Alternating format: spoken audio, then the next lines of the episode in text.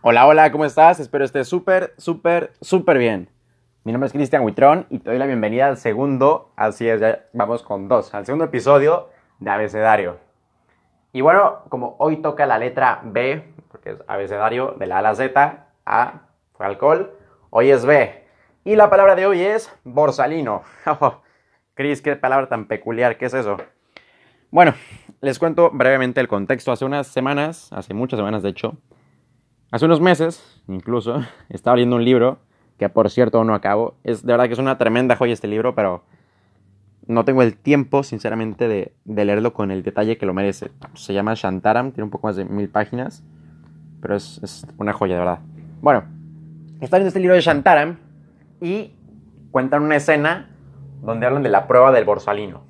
Y yo ahí dije, wow, ¿qué es un borsalino? Y dije, ¿por qué yo no sé eso, no? Con todo mi ego enorme que me dice, Chris, tienes que saber cualquier cosa de la que hablen. Y escuché una palabra que no conocía, me indigné y dije, no puede ser. No sé qué es un borsalino, tengo que saberlo. No, para mi suerte, en el mismo libro te lo cuentan. Y el borsalino lo califican como la prenda más majestuosa que puede vestir la cabeza de un hombre.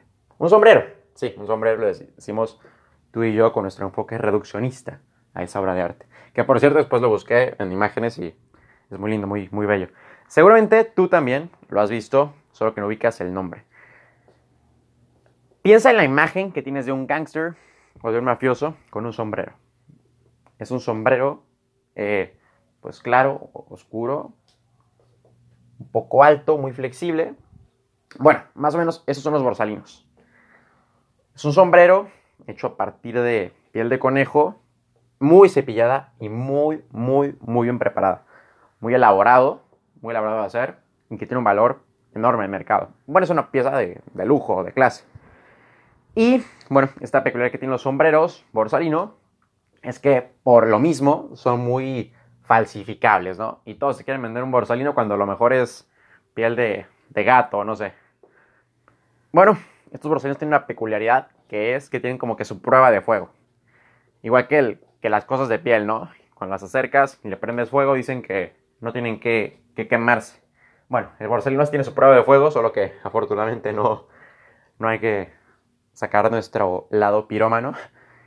Y es que estos borsalinos, bueno, al ser tan, tan flexibles, deben ser capaces de enrollarse como un cilindro, así como un taquito, diríamos los mexicanos, que entendemos esa figura tan bella, tan pulcra, como un taco, y atravesar un el agujero ¿sí? de un anillo de bodas. Y no solo eso, además de atravesarlo, tienen que salir perfectamente sin ningún daño, sin ninguna dobladura, y ser capaz de recuperar su forma original como si no hubiera pasado nada. Tremenda cosa. Esto es mágico, casi. Ya que los ves dices, wow, yo quiero uno. Y son, son bellísimos, ¿verdad? Son muy lindos. Y vamos a buscar uno. Necesito buscar un borsalino. Es urgente. Pero bueno, aquí donde está la cosa de mi reflexión. Me dices, Chris, me acabas de hablar del sombrero más mamador del mundo, más hermoso, y más increíble. ¿Qué me importa esto a mí? Bueno, me puse a pensar de aquellas personas, aquellos amigos con los que hacemos pruebas de fuego. Y yo creo que la verdad, curtirse no es bonito. Curtirse no es algo que se disfrute, que sea cómodo, porque duele, raspa incluso.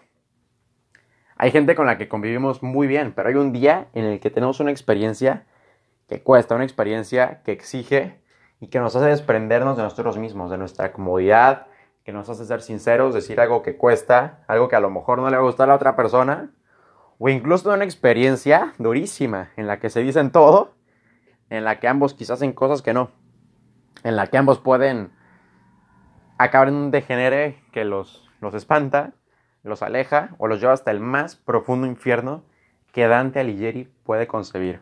Hasta ahí. Pero, pero ¿qué pasa? que las personas que en verdad quieren estar contigo, las personas que están dispuestas verdaderamente a salir adelante contigo, sí salen, obviamente, con un historial, con un historial de, de, un, de, de una herida, de algo que cuesta, con un aprendizaje, pero salen y son capaces de volver a su forma original contigo. Son capaces de mirarte de la misma manera que lo hacían antes. Son capaces de volver a amarte, de volver a decirte te quiero. Son capaces de decir el mismo apodo con el que te decían. De voltear a verte con esa mirada que te enamora, con esa mirada que te cautiva y con esa mirada que te dice confía en mí. Esa es la prueba borsalina de las personas.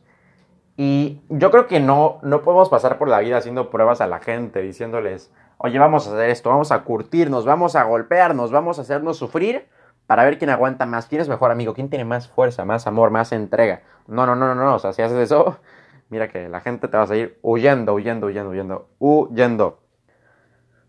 Pero hay experiencias, estas experiencias como las que yo planteo en mi situación hipotética y personal que yo he reflexionado, son situaciones que llegan de la nada. Puede ser una lesión, puede ser un pleito después de una fiesta, puede ser algún accidente que hayan hecho contigo, una mentirilla que te hayan guardado, un secreto. Pero, que tú qué haces? ¿O qué hace él? ¿O qué hace ella? ¿Qué hacen ellos? No sé. ¿Qué hacen entre todos? Que son capaces de volver a su forma original contigo. Y tú eres capaz también de volver a tu forma original con ellos. Los ves quizá con una historia y sabes lo que pasó, sabes lo que hicieron, lo que tú hiciste también lo sabes, lo sabes muy bien. Pero aún así, eres capaz de amarlos y verlos como antes. Y yo creo que ahí está la magia. Yo creo que todos podemos tener heridas, tener daños. Y somos débiles, porque todos, todos, todos somos débiles. Pero aquí es donde nos cuestionamos con las personas, no con los borsalinos, porque las personas son, somos mucho más elaboradas. Me cuestiono, ¿con qué herramientas salgo para mejorar mi relación con esta persona? Porque es cierto que quizá la, la relación, el lazo se pudo haber corrompido o dañado un segundo, un año, 20 años, no sé. Pero, si lo reparas, cuando haces un nudo en esa cuerda de amistad que tendían entre tú y él, tú y ella, tú y ellos, quien sea, cuando haces un nudo, fíjate que queda un poco de cuerda que sobra. Y es entonces que la cuerda que se rompió ahora es más corta, ¿no? Piensa que tenemos una cuerda entre tú y yo, la parto a la mitad y hago nudo. La vuelvo a partir, hago otro nudo. La vuelvo a partir y hago así la parto 5000 veces y hago muchos nuditos. ¿Qué pasa? Que la cuerda ya está más corta y nuestra relación es más cercana. Obviamente tiene nudos, nudos que son asperezas, que no son estéticos, no son bonitos, pero, pero, que volvemos a tener esa cuerda amarrada. Y creo que es increíble entender que las personas somos así. A veces rompemos, desarmamos, pero si en verdad amamos, si en verdad somos alguien auténtico, como un borsalino auténtico, no uno pirata, somos capaces de regenerarnos y salir con la misma fuerza, con la misma forma que teníamos antes.